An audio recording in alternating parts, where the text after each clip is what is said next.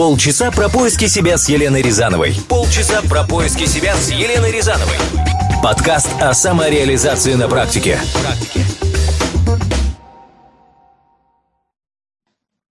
Ребят, привет! А, после небольшого перерыва я возвращаюсь к вам снова с замечательной историей и с очень интересным человеком. И мне прямо не терпится вас познакомить как можно скорее. Юля, здравствуйте! Здравствуйте.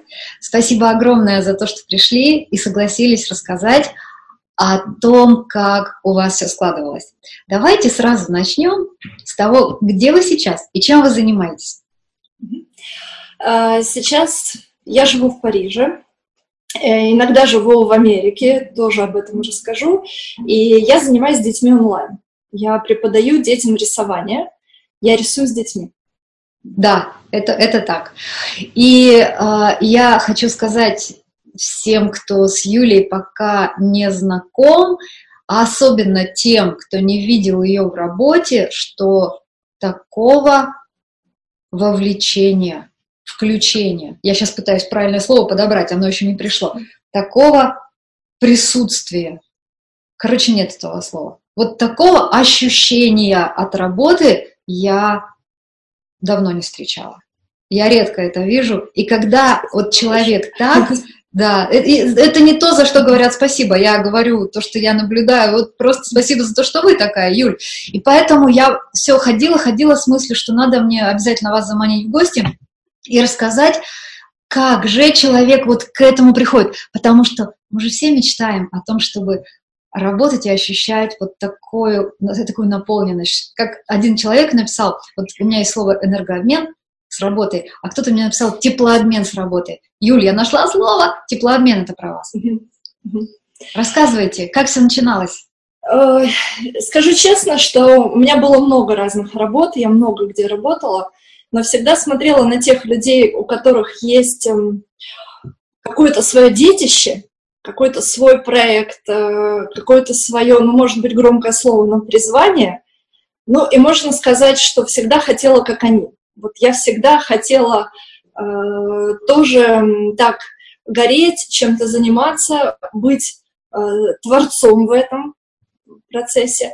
Ну и вот, наверное, у меня это получилось к какому-то моему возрасту, не сразу, конечно. Вот, и э, Юль, а стартовали вы откуда? Давайте расскажем историю да. с самого начала. Ну, в общем, как стартовали? Родилась я в такой серьезной семье, где э, мама у меня работала школьной учительницей, папа у меня работал такой серьезный, э, на серьезной работе в органах. И, э, конечно же, ни о каком таком рисовании для ребенка, чтобы это выбрать как профессию, речи не могло быть. То есть меня как-то уговорили, направили на юридический факультет, который я потом и закончила. Вот, и, но всегда хотела рисовать, и всегда это делала всю свою жизнь. Вот, и получается, что в какой-то момент, когда я переехала во Францию, то я смогла, это было ну, почти три года назад, я смогла полностью посвятить себя этому да, рисованию. Вот. И, наверное, все началось с какой-то мечты, с какого-то образа, да, и вот э, я, когда переехала во Францию, э, я себе представляла, вот что я хочу. Я себе увидела эту картинку, что я вот преподаю с детьми, э, что я занимаюсь, и что я рисую с детьми, и как-то постепенно, постепенно, кубик за кубиком это все складывается. Вот так. Наверное, все началось с того, что я очень хотела рисовать, очень любила рисовать, что я была такой прилежной ученицей, но рисовала на всех уроках, рисовала вечером. Э, я росла в 90-е годы, ну, то есть я родилась в 84 году, соответственно, в 90-е годы проходила мое детство в небольшом городе, ну, город большой, но он промышленный, там не было никакой культурной такой жизни, mm-hmm. разваливались все эти кружки, и так, чтобы как я сейчас смотрю на современных детей, особенно в Европе или в Америке, когда у них расписание как у президента, у меня, конечно, такого не было. И все, все это вот так как-то развивалось и шло к тому, что вот у меня эта мечта вызрела. То есть у меня был какой-то, наверное, дефицит этого всего, и вот я потом это все создала. Вот так. Ага. Может быть, извините, если я путано говорю, потому что я, наверное, волнуюсь. Вот. Да, мы сейчас, мы сейчас вот, вот в какие-то фрагменты этой истории уйдем. То есть получается девочка, которая а, любила рисовать, но пошла по ну, в, в, в ту сторону, да, в которую очень рекомендовали родители. Вы юристом стали, верно ведь?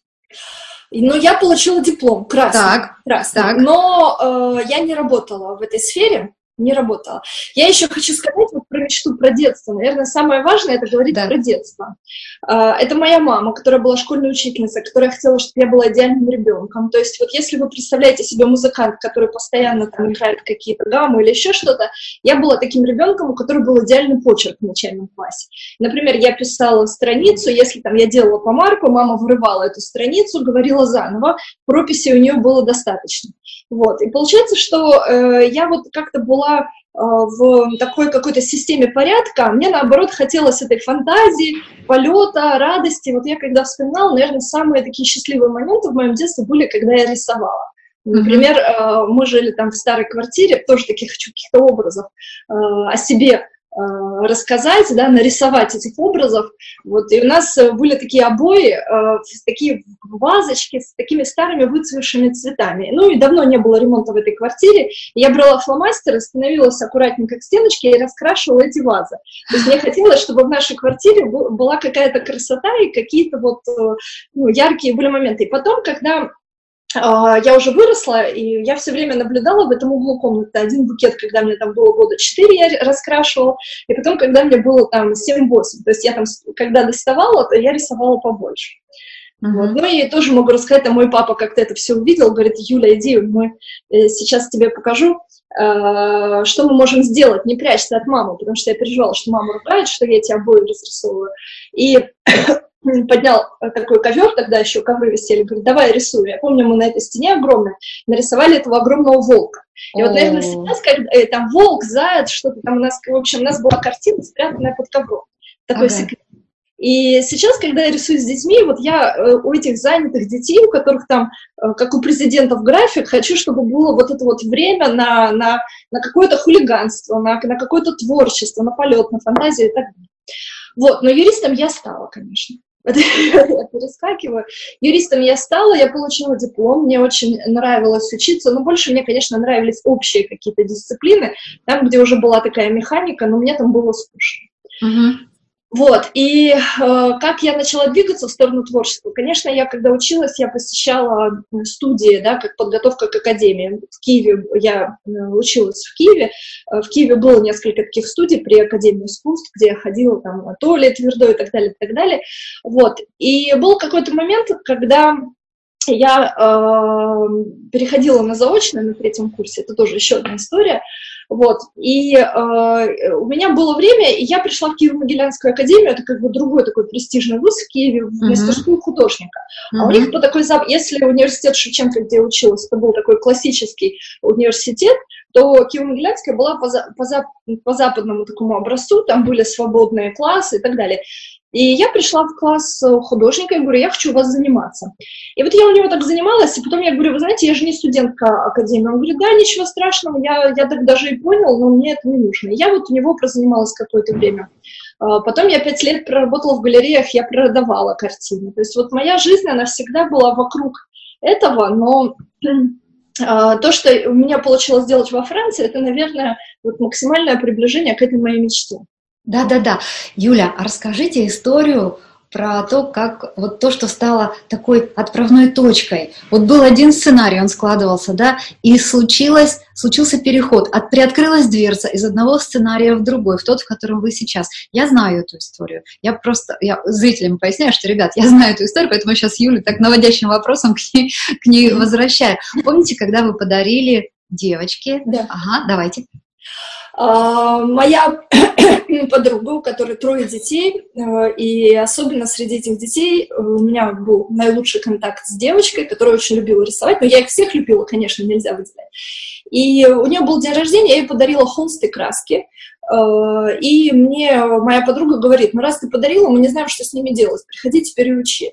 И вот э, я помню, как мы э, рисовали вместе, как мы рисовали этот букет цветов на столе, и вот я когда вышла из их дома, я была очень окрыленная, у меня такое было ощущение, вот супер, да, то есть я, ведь, мне кажется, нам очень помогает именно какая-то деятельность, что мы можем делать, в чем мы себя чувствуем сильными. Я mm-hmm. вот подумала, вот это здорово, вот, наверное, этим я хочу заниматься. И mm-hmm. тогда это какой-то, ну, наверное, был звоночек, потому что я не могу сказать, что была какая-то... Я прошу прощения, минуточку, убери, пожалуйста подальше просто, да, выключи. Извините, извините. Да, да, да. Э, я не могу сказать, что вот был какой-то один день, когда я точно поняла, решила, да, то есть это были какие-то такие звоночки, звоночки. Да, и... да, да, так бывает, так вот. бывает. А, Юля, Юля, я прошу прощения, я еще хочу уточнить. На момент, когда вы рисовали с этой девочкой вот этот букет, и вы почувствовали себя окрыленной, а вы тогда занимались чем? Вы на работу куда ходили? Э, в тот момент я работала, вот, э, наверное, я пять лет проработала в этой компании. Это была большая, и сейчас есть большая украинская компания в Киеве. Э, я работала там пиар-директором. Угу. Угу. Не юристом. Вот мне всегда стыдно, когда у меня спрашивают, а кем ты тогда работала? Я думаю, вот, я же работала, у меня же была другая работа, да. Нет, не юридическая. Я пять лет проработала в одной э, крупной украинской компании, которую очень любила, и я там отвечала за пиар, но даже больше не за внешний пиар, а за внутреннюю коммуникацию. Угу. Так, хорошо. Вот про первую точку, когда вы ощутили себя уже в роли, мы поняли. А можно ли сказать, что была какая-то вторая точка, либо был уже какой-то поворотный пункт? Ну, э, затем я продолжала заниматься с детьми моей подруги, да, то есть у меня были еще мероприятия, с, э, которые я организовывала по роду своей профессии. Например, вот в этой компании, где я работала, мы пригласили э, художника, я была организатором, не была художником, и художник рисовал огромную такую картину с детьми сотрудников, и потом эта картина, так получилось, что ее никто не захотел у себя повесить, мы забрали ее в пиар-службу.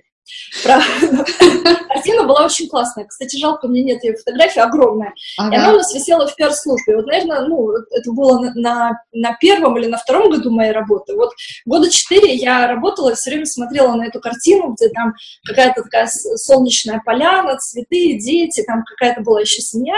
Вот я на нее все время смотрела, и, наверное, в мои такие дни, когда что-то шло не так на моей э, работе в офисе, я вот на нее смотрела, что-то зрело во мне.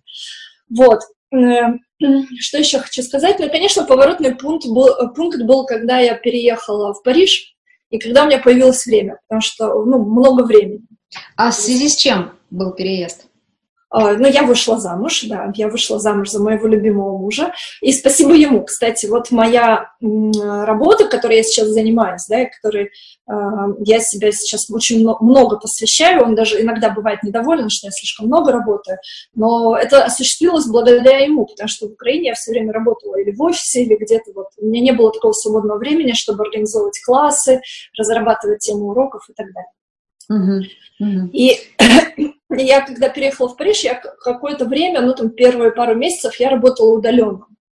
А, у меня были такие небольшие клиенты, но это все было ну, не так интересно, потом я что-то себе думала, может быть, найти как-то дальше в маркетинге или в пиаре работать, потому что еще до того, как я, кстати, эм, переехать в Париж, я ушла из этой компании, год проработала в одном таком украинском стартапе uh-huh. по производству детской обуви, то есть вот эта uh-huh. детская математика тоже. Я целый год крутилась с детьми, организовывала с ними фотосессии, э, изучала их настроение и так далее, и так далее.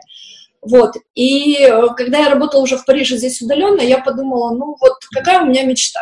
Я еще помню, мы к доктору шли, э, к нашему э, семейный доктор, да, вот какой-то такой плановый, что-то, что-то нам надо было. в общем, я такая вот иду и думаю, ну вот какая у меня мечта, вот чего я хочу. Вот. Ага. Ну вот я и... себе подумала я подумала, я хочу рисовать с детьми, я же э, могу их обучить, э, я, э, ну, у меня хороший с ними контакт. Я тогда думала. Это, это правда. Вот. И как-то меня всегда к детям тянуло. Вот. И я дала объявление, то есть я могу уже дальше, да, рассказывать? Да, конечно, да. конечно. Я дала объявление в русских группах в Париже. И э, начала приходить на уроки в семьи, либо ко мне приходили домой. Uh-huh. Вот. Э, затем я поработала в нескольких русских школах в Париже, потому что, ну, расскажу для тех, кто не знает, во Франции дети не учатся по средам, и среда и суббота — это такой день, когда родители пытаются занять детей. И тут тоже появилась такая ниша, что очень много семей, где мама русскоязычная, папа франкоязычный или англоязычный. И вот поддержка русского языка — это всегда очень ну, такой важный приоритет, потому что дети ну, во франкоязычной среде, они забывают русский язык. Вот, и получается, что я начала работать с детьми на русском языке и вести с ними такие вот частные индивидуальные уроки. Угу. А, так, а когда вы перешли онлайн и когда вы стали э, таким человеком, работающим глобально? Ну вот опять же вспомним моего любимого мужа, который сейчас в другой комнате, пока я здесь э, с вами общаюсь. Э, Юль, э, можно только для всех? Ваш муж же не француз, верно? Он нет, тоже... нет, он украинец, да, который родился в Молдавии, да, да, он не француз, у нас с ним другая история, очень романтичная, но да, он не француз. И, э, но он, и он... гражданин Франции, и он здесь 15 лет или сколько-то живет. Так mm-hmm. вот, мой муж, который не француз, э, сказал, что мы будем жить в Америке. Так. И только я приехала в Париж, адаптировалась. Кстати, мне первое время Париж совсем не нравился, мне казалось, что как-то грустно, одиноко. И, кстати, благодаря детям, благодаря тому, что я начала ездить по семьям, я, во-первых, город очень классно выучила, а во-вторых, у меня в каждом районе были любящие сердца, и, и я эти сердца, ну, как бы я любящие и любимые сердца. Да. Вот, и получается, что город для меня стал очень теплым. Вот сейчас да, я, да, да. для меня Париж это где кто живет, даже мы когда с мужем разговариваем, а вот тут же живет там такой-то мой ученик, там такой. Вот, ну и вот мой муж мне говорит, едем в Америку. Я, честно говоря, надеялась, что нам не дадут документы, но мы переезжаем. Вот. Э, и получается, что весь мой э, проект, да, у меня уже было очень много учеников, школы ко мне приходили. Я даже сделала выставку такую, где собрала всех моих учеников. Э, спасибо, кстати, Насте дало, если она меня слышит. Это мама моей ученицы, которая дала мне помещение, и вот там я не помню, около 30 детей принесли свои рисунки, мы их повесили на стену, был такой классный у нас праздник. И вот я уезжаю, да. Приехала я в Америку и понимаю, что ну, мне приходится второй раз адаптироваться, да, то есть те, кто переезжал mm-hmm. ну, понимают, о чем это. И, эм, конечно, тут я решила, что можно попробовать. Можно попробовать. Не верила сама первые, там, первую неделю-две, когда... Э, ну, то есть я предложила своим ученикам, которые были э, со мной в, на живых уроках, да, то есть в живом контакте, предложила в онлайн перейти. Ну вот и буквально через э, там, месяц или два у меня уже была очень хорошая запись. Спасибо вам, кстати, вы меня порекомендовали. Ну да, я порекомендовала, и это было из, из тех рекомендаций, за которые потом много раз я слышала спасибо, поэтому тут как бы... Спасибо вам большое. Да-да-да. Спасибо. И, а, и я сейчас что хотела сказать. Вот я, знаете, когда Аня начала рисовать онлайн, я не очень себе представляла, как это может быть, как вот эта магия создается, да, а, не, не упускается ли что-то, возникает ли контакт. И а, для меня это не то чтобы были большие сомнения, это был скорее большой вопрос, но потом я увидела, как это происходит, и я поняла, что это все-таки не зависит от физического присутствия, хотя сейчас все рассуждения звучат на фоне вот того, что развивается, да, так, э, но в любом случае, я поняла, что это не зависит от, э, не, не так сильно зависит от физического присутствия, как я думала, и что меня удивило, когда я наблюдала вашу работу, что происходит две вещи во время уроков. С одной стороны, вот что-то рисуется, и есть какой-то процесс, который при приводит к результату, да, и это конкретный рисунок. А с другой стороны, а, идет много историй, рассказов, я называю это такой просветительской стороной, про художников, про направления, про стили, про все. И мне кажется, что вот это, а, оно также тоже, точно так же круто, как и то, что рисуется. Я помню, когда мы поехали а, в Норвегию и пошли а, в Бергене в музей, там, где была экспозиция Мунка, Аня была настолько, вот она, она так, так ждала этого момента, ждать это от 11-летнего ребенка, Мунк, Мунк, а что она будет ждать встречи с Мунком, что для нее это будет момент волшебства какой-то. Я, честно говоря, не уверена была, что вообще такое может произойти. И это было не первый раз. а когда мы ездили в Лувр, когда вы ходили э, еще в какой-то, вы в Арсе, по-моему, ходили рисовать, да, это всегда было такое волшебство и магия. Вот я хочу спросить, я считаю это вашей уникальностью. Я не уверена, что это всегда вот является частью уроков рисования. Я считаю это вашей большой уникальностью, и я хочу спросить, вы задумывали так, что вот идет как бы два, два направления работы, или это само по себе так выросло и сложилось? Эм, наверное, само по себе. Э, во-вторых, э, я сама человек очень такой жадный к информации, к новым художникам, к образам. И дети как бы тоже начинают это вместе со мной, да, ощущать вот эту вот жажду, да, такую вот, вот узнать, увидеть. И потом наверное, тоже еще очень многое от ребенка зависит, потому что кто-то хочет слушать, а кто-то нет. Вот. А наверное, еще потому что, наверное, ну, я могу сказать, просто, наверное, дети видят, что мне это важно, и когда я начинаю говорить, я спрашиваю, говорю, хочешь поговорим, хочешь я расскажу? То есть я ничего не навязываю. То есть mm-hmm. я иду от противоположного, да, от какой-то, от э, какой-то жесткой системы, да, я иду Э, к, такому дружескому формату. Я стараюсь дружить с детьми. Э, и когда они, может быть, по-дружески э, это от меня узнают, и когда они видят, что у меня у самой горят глаза, что мне самой интересно, то, наверное, это, это и срабатывает. Вот. Но, конечно, мне хочется рассказать, потому что как, вот искусство — это всегда какая-то опора, наверное, это какая-то такая вот любовь в нашей жизни, то есть куда мы можем, вот даже в период, э, я не знаю, каких-то потрясений социальных э, или личных, э, мы можем прийти в музей или открыть книжку, полистать. Опять же, я вернусь к тому, что я выросла в промышленном городе, где, ну, там один краеведческий музей, наверное, ну, понятное дело, что в него никто не ходил.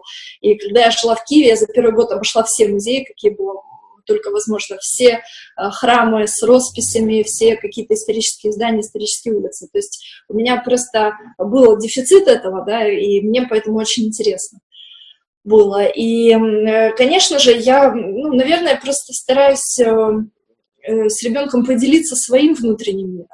Потому что если глаза не горят, и если не хочется что-то делать или создавать, то, наверное, и Э, зачем тогда и рисование, да, то есть это же что-то такое, какое-то волшебство. Ну да, да, я, я тоже так думаю, я тоже так считаю. А какая часть мечты еще пока не сбылась, Юль? Ну вот э, мы до сих пор еще не знаем, э, где мы будем жить, поэтому, может быть, я бы хотела какой-то делать класс, Сейчас я не могу, я не могу арендовать помещение, собрать детей, потому что мы можем уехать. Да? То есть мы живем между Францией, Америкой, может быть, еще какие-то варианты. То есть вот пока еще не знаем. Но э, то, что я вижу по э, по своей работе с детьми, то здесь можно сказать, что мне очень многое сбылось. То есть у меня действительно очень такие э, дети тонкие, дети интересующиеся, дети с какой-то своей внутренней мечтой, с внутренним миром. Вот здесь у меня сбылось. Может быть, я бы в дальнейшем хотела бы какую-то такую студию, которая одновременно была бы и детской галереей, то есть вот, вот в этом духе что-то развивать. Ну, наверное, это можно на потом оставить. Потом я еще сказку придумала, я ее еще не дорисовала. Вот, наверное, я бы про свою сказку хотела. У меня там сказка «Фея-кисточка», которая учит детей рисовать. И mm. девочка Лора. И вот, э, ну, наверное, мне что-то в этом плане хотелось бы делать. Но сейчас, э, в принципе, наверное, я довольна. Может быть, мне просто нужно как-то грамотнее развивать э, то, что я делаю, потому что, например, я сейчас делаю группы с детьми, но я стараюсь не брать большие группы, потому что мне все-таки хочется живой контакт сохранить, да, то есть мне не хочется это в какой-то такой массовый продукт. Uh-huh. Но, может быть, все-таки стоит какие-то видео записывать, да, потому что сейчас очень многие это делают. То есть э, пока у меня такое очень эм, ну вот как а, артизан, да, то есть у меня такое очень артизан. ручное все, да, да, то есть я такой мастер, может быть, стоит, конечно, выходить в какой-то больший масштаб, но пока так.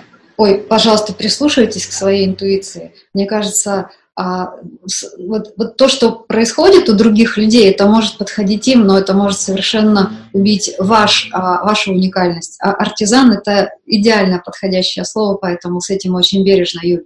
Я очень-очень прошу это да, да, да. учитывать. То есть мне вот мне тоже страшно уходить в какой-то такой безликий продукт в виде э, каких-то просто видеоуроков, где, ну что, то есть в чем вообще вот меня спрашивают, э, вот, э, потому что к онлайн-занятиям очень разные отношения. Кто-то говорит, ну вот можно же на YouTube смотреть, но э, на YouTube не, нет э, контакта. Не, э, ребенок может встать, уйти, бросить, расстроиться, кому он задаст вопрос на YouTube, да, или кому он покажет. Я же поддерживаю, я, я э, Недавно мне одна мама сказала, что вот э, хорошо, но ему даже не хвалить важно, а важно, чтобы с ним разговаривали, с сыном.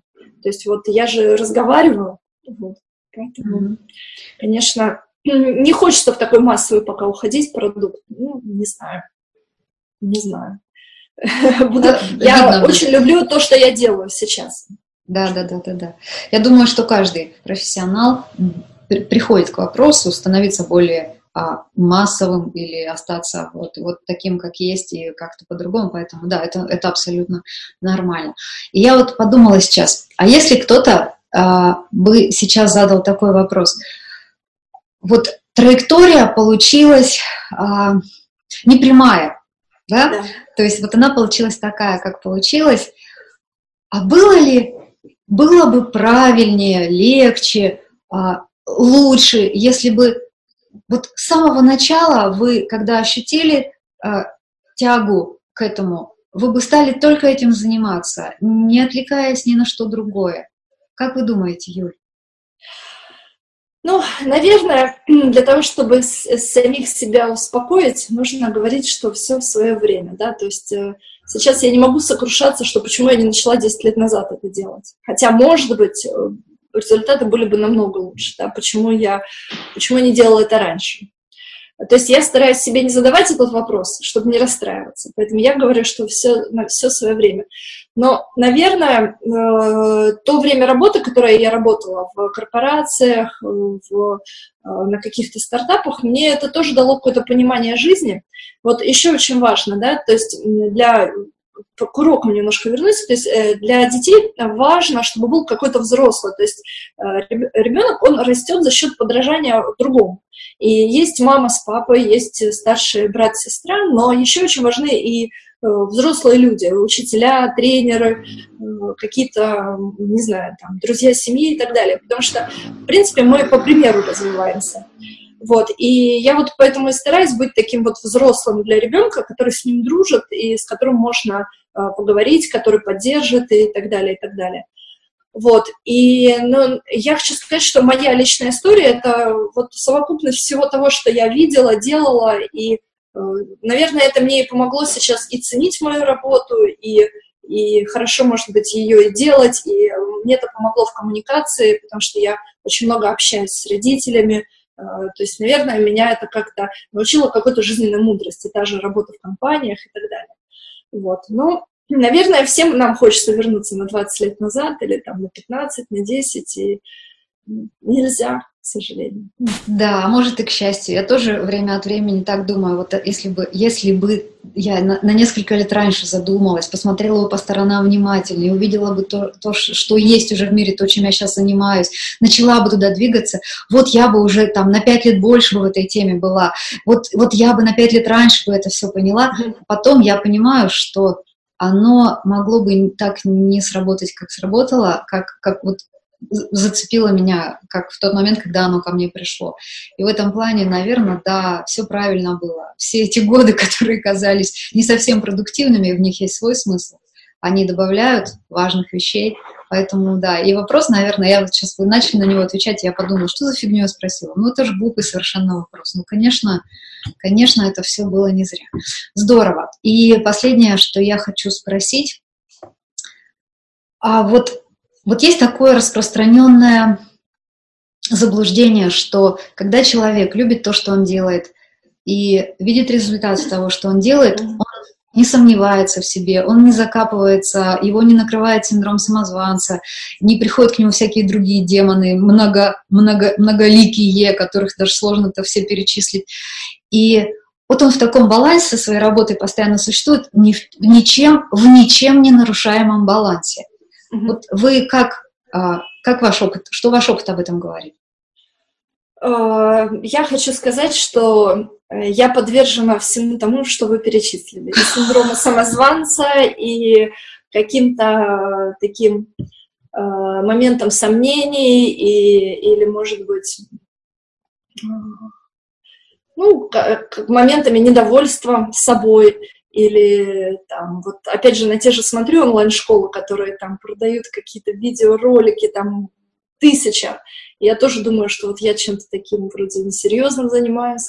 Вот, а, то есть всему этому я подвержена. Ну, наверное, может, хочу сказать, что мои ученики, они мне дают такой запал, да, столько сил и энергии, я могу там ходить три дня, вспоминать какую-то шутку с урока, то есть у меня этих шуток э, тоже можно какую-то сделать подборку. Вот. А, наверное, я э, переживаю по этому поводу. Конечно, скажу, что любой человеческий контакт, э, э, ну, переживаю по поводу тех вопросов, о которых вы сказали. То есть все это есть. А, может быть, просто когда мы старше становимся, то с каждым годом мы как-то проще относимся к проблемам. Вот, и э, хотела еще что-то сказать, и только что у меня вылетело из головы. А, хочу сказать, что, конечно, человеческий фактор. То есть так как я взаимодействую с э, разными э, людьми, то, конечно же, разные контакты бывают. То есть там 85% это позитивные контакты, все отлично, и вот мне очень везет. Но бывает 10-15 каких-то э, недоразумений, и Э, тоже вот э, к ним нужно относиться так философски. И, mm-hmm. То есть моя работа полна как сложности. Да? Во-первых, я могу хотите расскажу. Во-первых, я очень да. много готовлюсь к урокам, потому что я стараюсь ну, у меня есть, конечно, типовые какие-то темы, которые все там любят. То есть все девочки 6-7 лет, они любят единорогов, и здесь что хочешь делать, да, но единороги, они всех победят. Вот. Э, или, но тем не менее, я э, почти каждый день я разрабатываю тему урока. То есть я, это моя работа, она очень трудоемкая. Моя работа, она очень э, энергозатратная, потому что я говорю, я, моя работа — это тоже навыки как-то успокаивать, потому что бывает ребенок расстроился, может, он плачет. Mm-hmm. То есть это какой-то еще такой, ну, не арбитр, а я не знаю, как это сказать.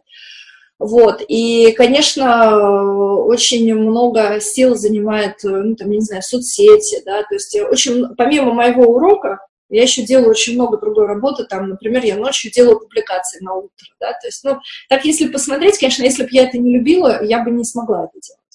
И, mm-hmm. наверное, я бы не смогла это сделать просто как э, пиар-менеджер или там какой-то... То есть в моей работе есть же творческая, а есть вот административная. Вот эту административную работу, наверное, ни для кого другого я бы не смогла делать, потому что ее столько, э, что как-то мне было бы ее сложно как-то, наверное, вывести. В, ну, mm-hmm. Вот так. Но, тем не менее, это такое счастье я вспоминаю раньше, чем я занималась в своей жизни. Вот. Да. Вот. Мне сейчас очень, конечно, повезло в моей работе.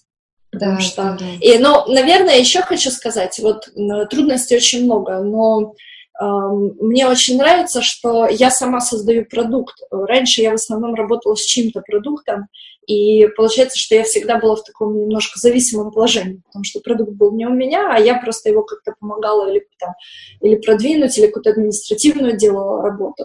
А Сейчас вот то, что я это создаю, э, это для меня это очень большой источник радости. Ну и, конечно, вот эта вот возможность создавать, мне кажется, она каждого человека делает лучше. Вот почему мы там все крючком, ну не все, там кто-то крючком вяжет, кто-то любит там пирожки печь, да, то есть, э, то есть творчество, оно нас как-то вытягивает, как Мюнхгаузен. Да. Мне вот, кстати, сейчас, кто посмотрит в период карантинов, я всем рекомендую побольше рисовать. Ага. Кстати, ваш кашель, он, я надеюсь, не связан нет, с чем нет. нет, нет, нет. Это у меня уже третий месяц. Я Просто три раза летала на самолетах, и, а. и у меня моя простуда опустилась в бронхит, и нет, все. Понятно. И у меня последний вопрос. Я просто я думаю, что к настоящему моменту все поняли историю, все а, словили вот, вот ощущения, вот это все. А, и остался только последний вопрос. Mm-hmm. Я видела вас лично, когда мы были в Париже. Я а, наблюдала, как вы с Анютой работаете. А, я а, ну, у меня, у меня сложилось впечатление о вас, но я никогда не видела, чтобы вы так волновались. Почему? Да? Почему? Неужели... Я, я... да. Ну вот, кстати, на уроках я никогда не волнуюсь. Наверное, Это когда правда? Себе рассказ... Да, да. Но, ну, не знаю, наверное, как-то о себе говорить, может быть. Может я же, быть. когда рисую с детьми, понимаете, я говорю так, я говорю, ты король и королева своего листа, а я только фея, я тебе помогаю, даю советы, хочешь принимаешь, хочешь нет. То есть у меня как бы, а здесь я как-то самой себе говорю, наверное, волнуюсь. Да. Но мне это очень нравится. Да? Мне кажется, это, это сигнал к чему-то очень правильному, настоящему и глубокому. Да. Я, да, все, у меня нет вопросов больше, есть только огромное желание, чтобы у вас все получилось, и вы достроили свою мечту своими руками, создавая то, что вы создаете каждый день, и видя а, то, что происходит в детях, то, как это растет, как это прорастает, к чему это приводит. Это потрясающе. Вот. Спасибо вам огромное, Юля. Спасибо вам. Спасибо вам большое. Полчаса про поиски себя с Еленой Рязановой. Полчаса про поиски себя с Еленой Рязановой. Подкаст о самореализации на практике. практике.